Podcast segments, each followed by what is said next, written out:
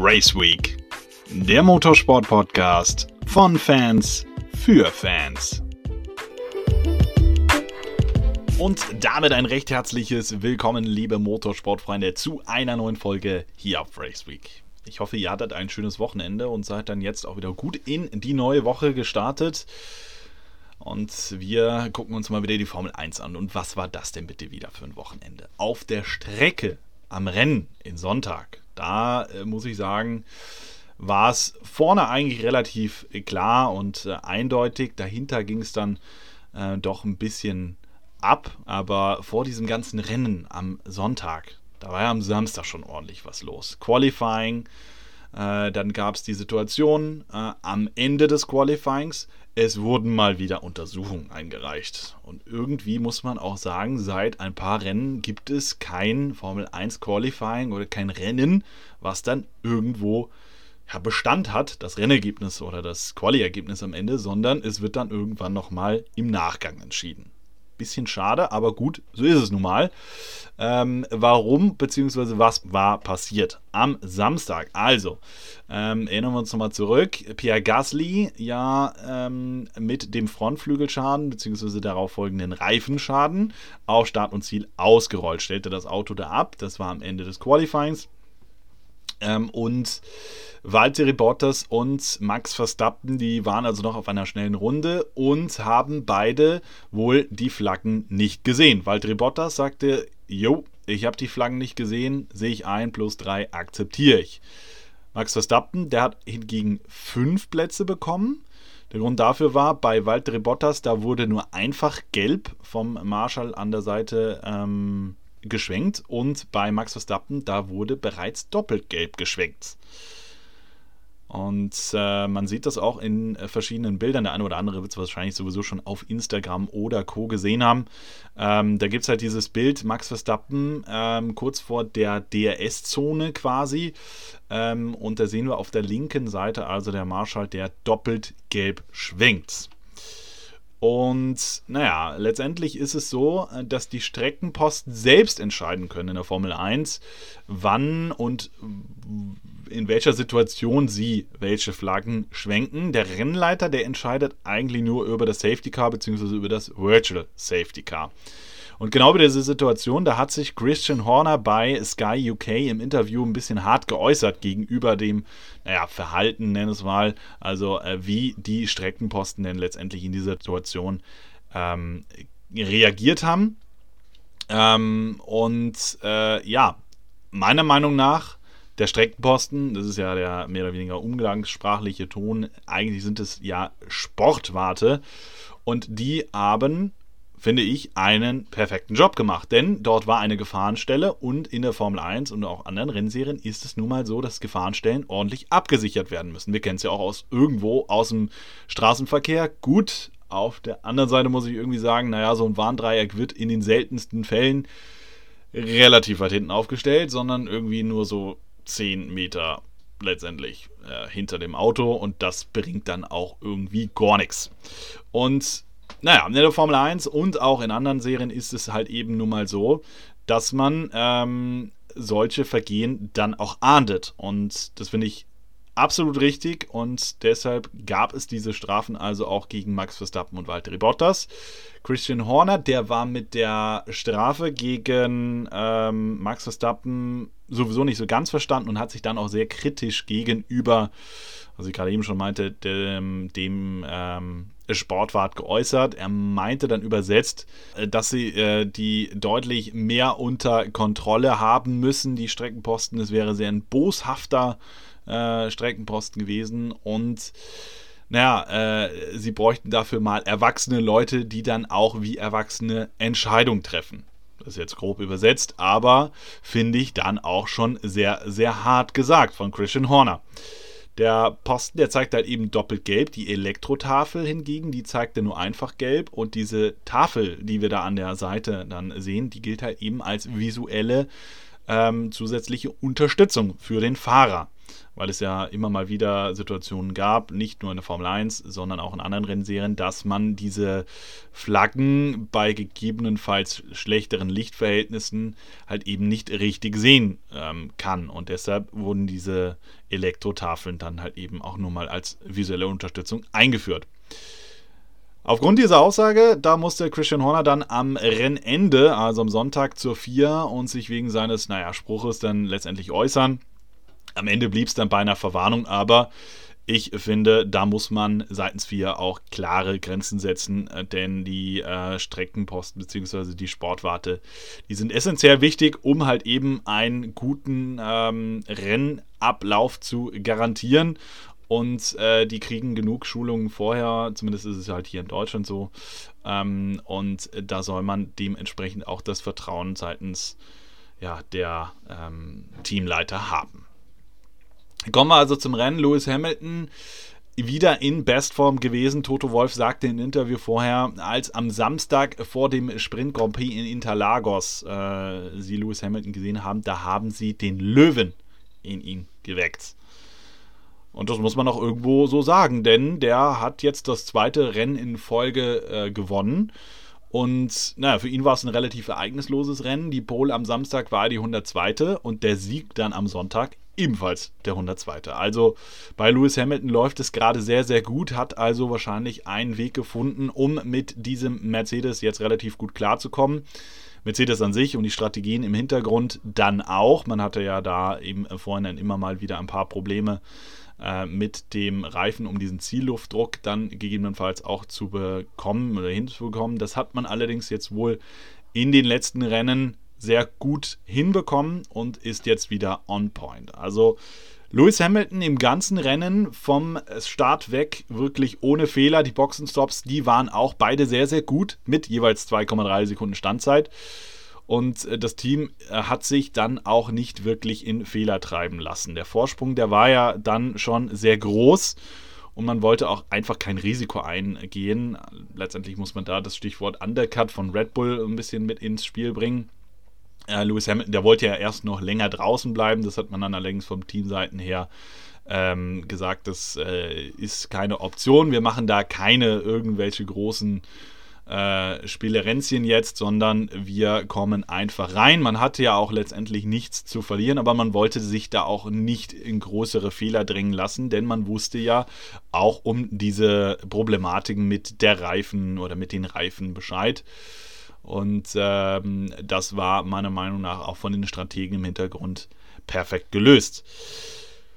Ja, ähm, auch Christian Horner, der musste im Nachgang äh, noch sagen, dass man tatsächlich von Seiten Red Bull her vom Topspeed relativ gut unterwegs war. Der Topspeed von Max Verstappen, der lag bei 325,4 km/h. Im Vergleich zu Lewis Hamilton lag er dann bei 324,3 km/h.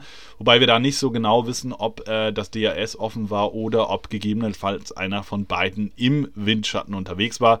Das ist also einmal die, den Topspeed-Wert im Rennen gemessen. Und ähm, da waren es halt eben dann nun mal diese Top-Geschwindigkeiten. Es war allerdings auch so, dass man bei äh, Lewis Hamilton den alten, in Anführungszeichen, Motor äh, von Istanbul verbaut hatte. Und dementsprechend hatte er also, ja, vielleicht nicht das wissen wir natürlich alles, das ist irgendwie alles eine Spekulation meinerseits, aber er hatte natürlich nicht ganz so eine Leistung ähm, wie dann noch in Brasilien eine Woche zuvor. Und ähm, naja, ähm, von seitens Mercedes her, beziehungsweise dann auch von äh, Toto Wolf, hat man ganz klar gesagt, man wollte den Brasilien-Motor schonen für die anstehenden Rennen in Saudi-Arabien und dem Finalrennen dann letztendlich in Abu Dhabi. Und ich glaube, das wird auch eine tragende Rolle werden. Denn, ja, ähm, letztendlich muss man mal sehen, dass, äh, naja, ähm, das kommende Rennen durchaus ein Rennen sein wird, wo ich mal denke, Mercedes sehr stark auftrumpfen wird. Das ist wahrscheinlich auch ein Grund dafür, was man bei Valtteri Bottas gemacht hat. Dazu kommen wir allerdings später mehr. Ähm, allerdings ist es tatsächlich eine interessante Information gewesen, äh, wie ich finde, dass man halt bei Mercedes jetzt nicht, beziehungsweise im äh, Sinne von Lewis Hamilton, nicht den Motor aus Brasilien verbaut hatte, sondern eben den etwas älteren Motor aus Istanbul. Man hat ja da einmal ganz kurz, um das aufzudröseln, ähm, verschiedene Motoren im Kontingent. Also am Anfang der Saison hat man drei, dafür bekommt man keine Strafen. Für jeden weiteren Motor bekommt man also eine Strafe, je nachdem, was man da macht. Ich rede jetzt hier in dem Sinne vom Verbrennungsmotor. Und ähm, die Motoren, die man halt so vorher genutzt hatte, 1, 2, 3, die kann man im Nachgang dementsprechend natürlich immer nochmal einbauen. Dafür gibt es dann keine Strafen. Ähm, und das hat man sich bei Mercedes jetzt in dem Fall also zu Nutzen gemacht. Man hat also den Motor eingebaut aus Istanbul. Da war wohl noch nicht so ein hoher Verschleiß äh, zu vermelden und dementsprechend hat man das abgewogen und hat gesagt, jo, das kriegen wir auf jeden Fall hin äh, in Katar und können den Motor da ohne Bedenken einbauen. Also sind wir mal gespannt, was die, ja, in Anführungszeichen, Rakete dann beim nächsten Grand Prix macht, wenn sie da eingebaut wird denke ich allerdings schon. Kommen wir dann zu Max Verstappen, der meiner Meinung nach mit Fernando Alonso Fahrer des Rennens war. Klar, es gibt nur einen, aber ich fand letztendlich ähm, durch die Strafe, die Max Verstappen hatte, ja von P7 dann ins Rennen gegangen ist, ein mega Start von Max Verstappen. Und das war meiner Meinung nach dann auch der Grundstein für Platz 2. Am Anfang war es dann ja, ähm, ein schönes Duell zwischen ähm, Max Verstappen und Fernando Alonso dann in Kurve 1, 2, 3, ähm, wo Alonso dann auch Verstappen mal weit geschickt hat, was aber meiner Meinung nach völlig im Rahmen ist. Da ist mal kurz ein bisschen aufgegangen, äh, der Dreck ist hinten hochgegangen.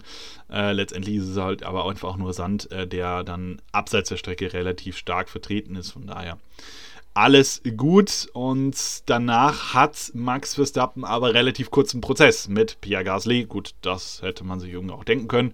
Und aber dann auch im Nachgang mit Fernando Alonso gemacht, äh, der allerdings wahrscheinlich sich auch dachte, naja, das macht jetzt hier keinen Sinn, großartig dagegen zu halten, ähm, was dann nachher auch sehr, sehr clever war, meiner Meinung nach. Auch dazu kommen wir gleich nochmal.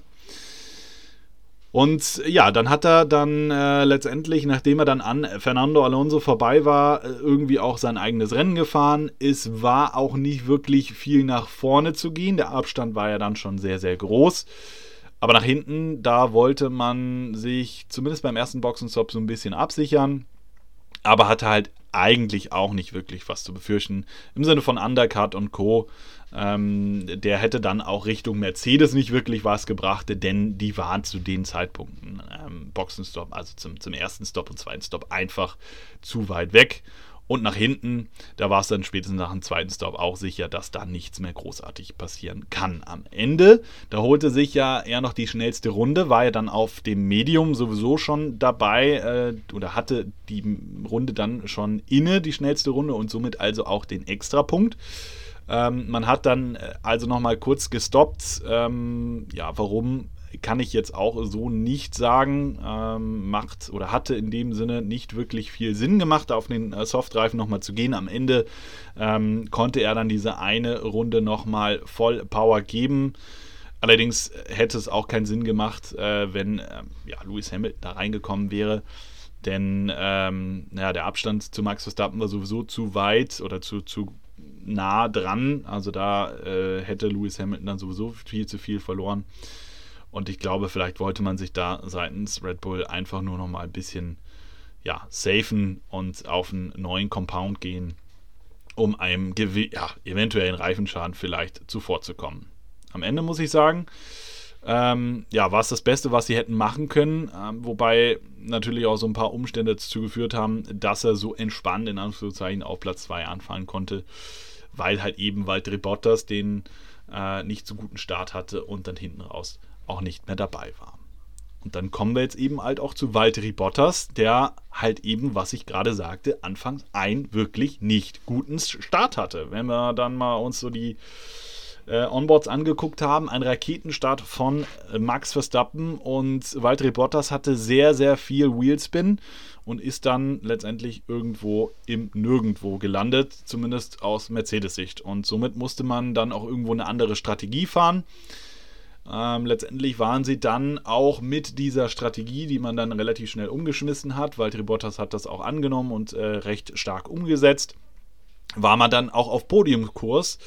Und dann hat ihn halt eben, und da kommen wir zum ersten Mal zu diesem Thema, ein Reifenschaden, also zurückgeworfen, ist dann ähm, relativ früh am Anfang der Runde schon raus und ähm, ja, ins Kies. Und dabei hat er sich dann halt auch so ein bisschen äh, den Unterboden zerstört, hat sehr viel Zeit damit verloren und ähm, ja, ist dann zur Box rein. Man hat ihn dann letztendlich nochmal rausgeschickt, war dann auch auf dem Weg in Richtung Top 10, denn man hatte wahrscheinlich da im Hinterkopf, naja, dann schicken wir Valtteri auf jeden Fall am Ende nochmal, je nachdem, wo man sich dann hätte ähm, positionieren können, nochmal auf einem Soft raus und hätte dann den extra Punkt zumindest nochmal auf Seiten von Mercedes gehabt.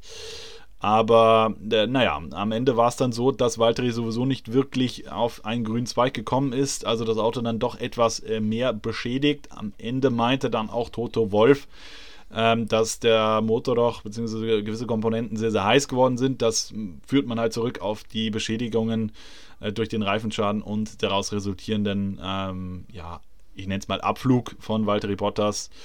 Und äh, dann äh, wollte man des Weiteren halt eben auch Kilometer auf dem Motor von ähm, Valtteri Bottas sparen. Ich denke mal, da ging es dann in Richtung nächstes Rennen und letztes Rennen, also die nächsten zwei Rennen, die da entstehen. Und da nehme ich jetzt auch mal wieder das Stichwort Wingman mit rein. Denn, naja, das ist ja gar nicht so uninteressant, wenn wir uns das mal anschauen. Denn würde Lewis Hamilton auf 1 kommen und Valtteri Bottas dann gegebenenfalls auf Platz 2, wäre das eine deutlich bessere Ausgangssituation für ähm, den ähm, Engländer. Aber naja, da dürfen wir auf jeden Fall mal gespannt sein, wie sich das Blatt denn wendet. Prinzipiell bin ich nicht ganz so der Meinung wie die Experten bei Sky, also Ralf Schumacher und Timo Glock. Ich glaube, dass der bessere Wingman tatsächlich Valtteri Bottas ist. Einfach, dass er, ähm, naja, ein bisschen mehr Erfahrung hat bei, als Sergio Perez, eben halt auch mit dem Mercedes. Er kennt das Auto deutlich mehr. Die nächste Strecke kennt er jetzt nicht unbedingt, also da sollte irgendwie jeder bei Null stehen. Aber dann das letzte Rennen, da kennt er halt auch den Mercedes und weiß gegebenenfalls, wie er mit dem umzugehen hat. Alles natürlich ein großes Fragezeichen. Ich glaube, wie gesagt, allerdings, dass der Wingman eine sehr große und tragende Rolle sein wird in diesen letzten zwei Rennen. Ja, apropos große tragende Rolle, die hat man ja auch irgendwo Pierre Gasly zugesprochen nach dem sehr, sehr guten Qualifying am Samstag. Ja, dann ist man nach dem Start der, wo man eigentlich recht gut weggekommen ist und gegen Fernando Alonso sich nochmal ein bisschen behaupten konnte. Schöne Duelle da auf jeden Fall. Dann war es allerdings in relativ kurzer Zeit dann auch vorbei. Und der Alpha Tauri war irgendwie weit weg von Alpine und Fernando Alonso und konnte den Speed nicht wirklich mitgehen. Äh, letztendlich wurde dann auch äh, recht stark durchgereist und die Race Pace war komplett konträr zu der Quali Pace. Und da weiß man auch bis heute nicht wirklich, woran es lag. Da geht man also noch mehr in die Auswertung und muss dann mal schauen, was der letztendliche Grund dafür war. Der Reifenverschleiß immer ein Thema gewesen an diesem Wochenende. Kommen wir auch gleich nochmal zu, zu diesem Reifenthema. Vorher möchte ich allerdings mit euch einmal auf den Spanier eingehen den, ja, ich nenne es mal ganz lieb, ohne irgendwie Hater zu bekommen, aber den Opa in der Formel 1, Fernando Alonso. Der hat nämlich seinen 98. Äh, Podium ja letztendlich einfahren können, nachdem er ja 2014 noch im Ferrari in Ungarn das letzte Mal auf dem Podium stand. Das tatsächlich am Anfang guter Start von Fernando Alonso, der wie gesagt sich hart dann gegen Verstappen und dann ein schönes Duell gegen Gasly auch nochmal hatte. Und darüber hinaus muss man sagen, hat er wie Lewis Hamilton eigentlich keine Fehler gemacht, ein tadelloses Rennen gefahren. Da kommt ihm wahrscheinlich auch so ein bisschen das äh, zugute, dass er eben mal ähm, ja, so viele Jahre schon Erfahrung im Motorsport und auch in der Formel 1 hat.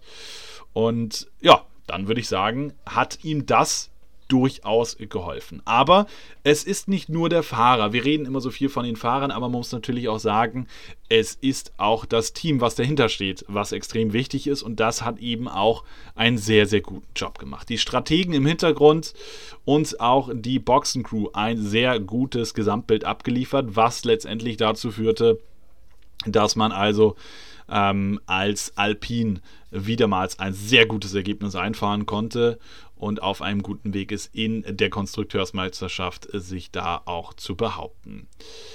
Natürlich profitierte ähm, Alonso auch davon, dass Bottas äh, letztendlich am Ende aufgeben musste. Ähm, aber es war auch so ein bisschen das Virtual Safety Car.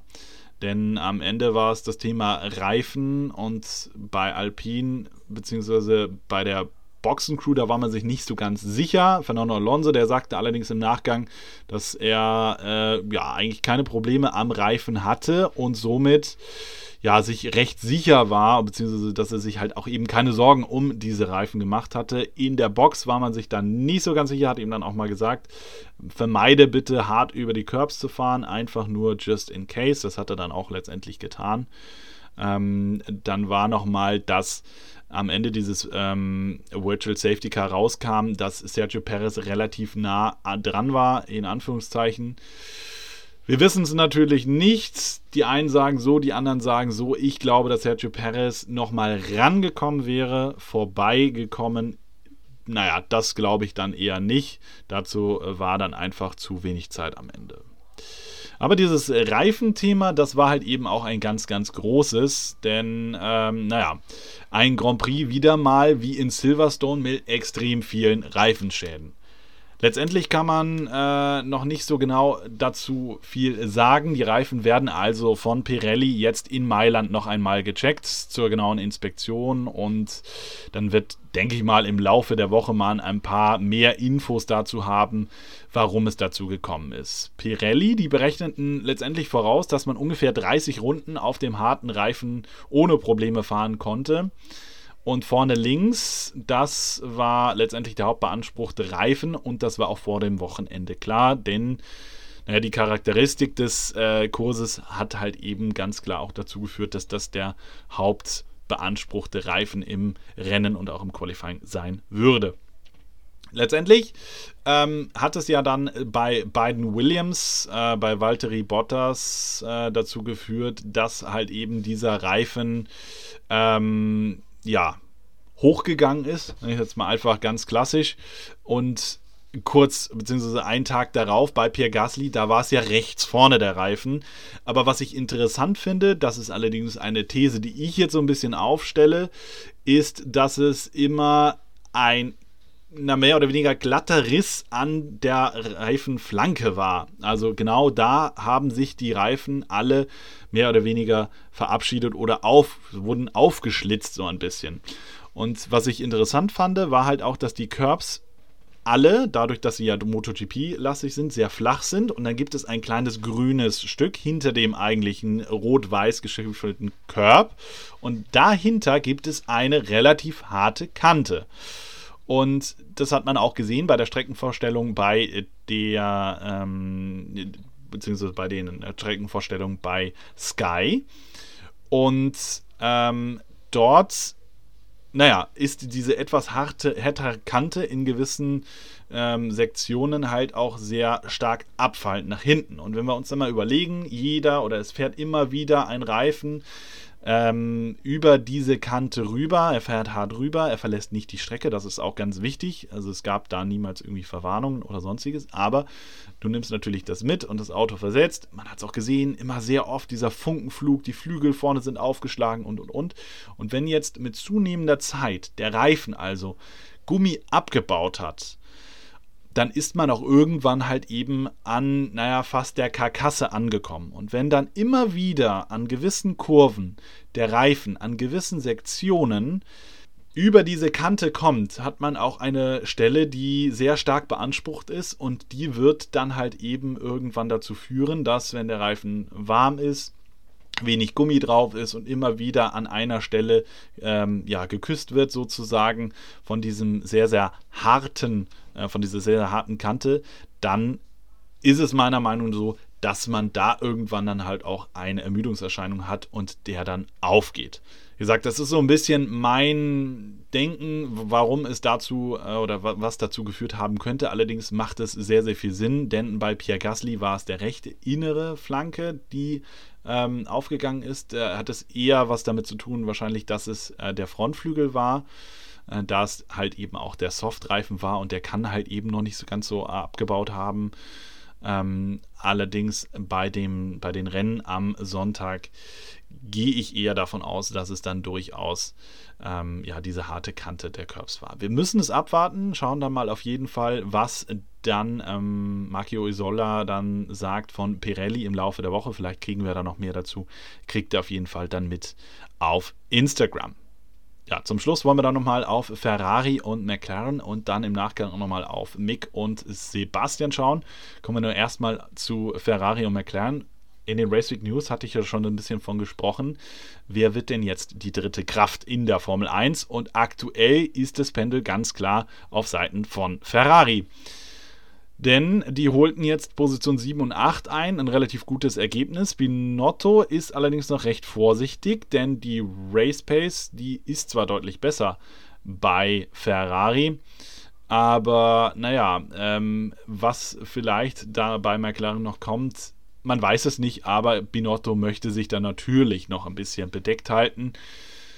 Ich allerdings äh, habe da so ein bisschen auch meine ähm, ja, Vermutung, äh, das natürlich auch aus Informationen, äh, die ich mir eingelesen habe. Denn vielleicht hat man ja bei McLaren die Saison schon mehr oder weniger abgeschlossen nimmt Platz 4 jetzt in der Meisterschaft, in der Konstrukteursmeisterschaft, also in Kauf.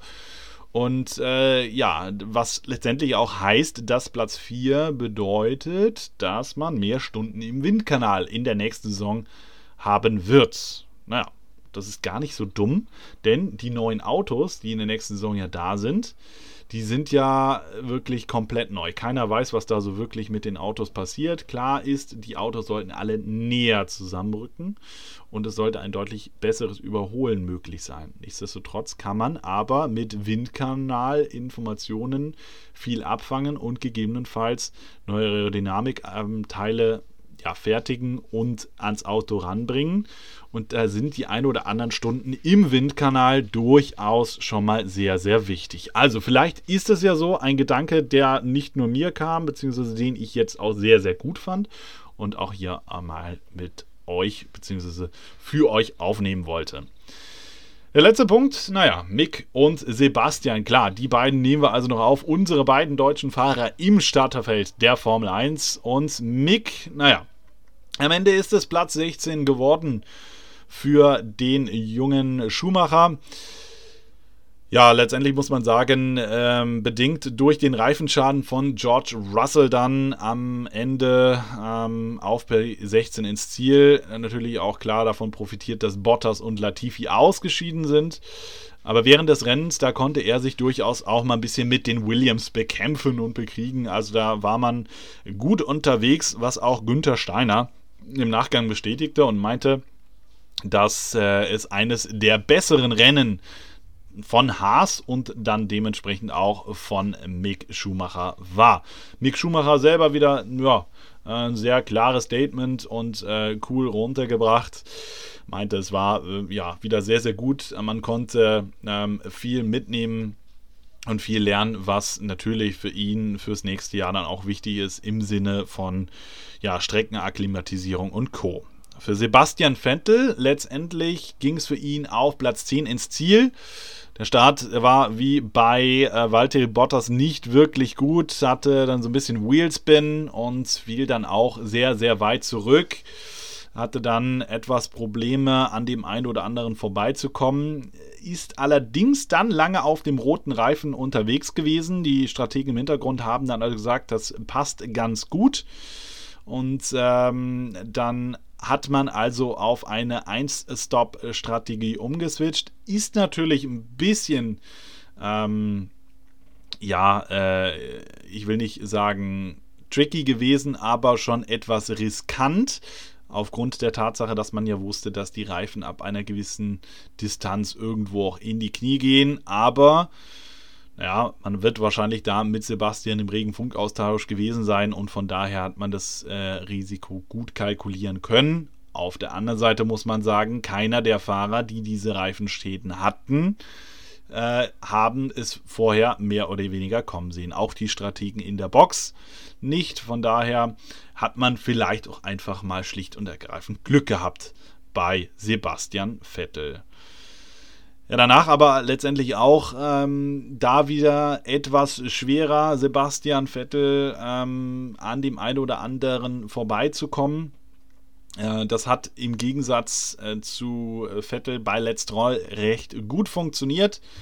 Der ist dann auf Platz 6 ins Ziel gekommen, also ein gutes Ergebnis wieder für Stroll und äh, dann auch irgendwo für Sebastian Vettel. Primär geht es natürlich darum, das Team besser kennenzulernen und die ja, Kurve dann fürs nächste Jahr stark und steil anzugehen. Ja, bleibt noch zu sagen, dass wir halt noch zwei Rennen auf der Uhr haben. Acht Punkte trennen also Max Verstappen von Lewis Hamilton. Und ich glaube, das wird ein sehr, sehr interessanter, äh, ja, eine interessante Finalrennen in der Formel 1. Die nächste Strecke, die sollte dann, glaube ich, durchaus eher Mercedes liegen. Diese sehr, sehr schnellen, aber dann schon durchaus Vollgaspassagen sollten dem Mercedes eher entkommen, äh, entgegenkommen, zumindest dann halt auch dem Motor. Was der Motor von Valtteri Bottas macht, das ist immer noch mal so eine Frage. Aber letztendlich, glaube ich, hat man da von Mercedes auch die ein oder andere ja, Sache noch mal in der Hinterhand. Ich weiß es nicht. Aber ich bleibe dabei, dass äh, Valtteri Bottas der deutlich bessere Wingman ist als Sergio Perez, was nicht wirklich die ja, ähm, Leistung von Sergio Perez äh, schmälern soll, aber er ist das erste Jahr dort im Auto und ich glaube, ähm, im nächsten Jahr wird er auch stärker zurückkommen. Man hat ja auch gesehen, was er letztendlich kann, auch dann jetzt im Red Bull. Bleibt also spannend. Wir machen jetzt eine Woche Ruhe. Allerdings habe ich nächste Woche für euch einen sehr, sehr interessanten Gesprächspartner zu Gast. Er ist äh, jahrelang im Motorsport unterwegs gewesen, hat einen großen deutschen Markenpokal, beziehungsweise den moderiert er immer noch. Da dürfte also mal gespannt sein. Ein sehr, sehr interessantes und aufschlussreiches Interview habe ich mit ihm führen können und das kriegt ihr dann also nächste Woche hier bei Race Week zu hören. Ich wünsche euch bis dahin erstmal eine schöne Woche. Kommt gut durch, ein schönes und hoffentlich sonniges Wochenende. Genießt mal die Zeit ohne den Motorsport. Und ich würde sagen, bis zum nächsten Woche, Dienstag dann also wieder mit dem Interview. Bis dahin, macht's gut und ciao, ciao.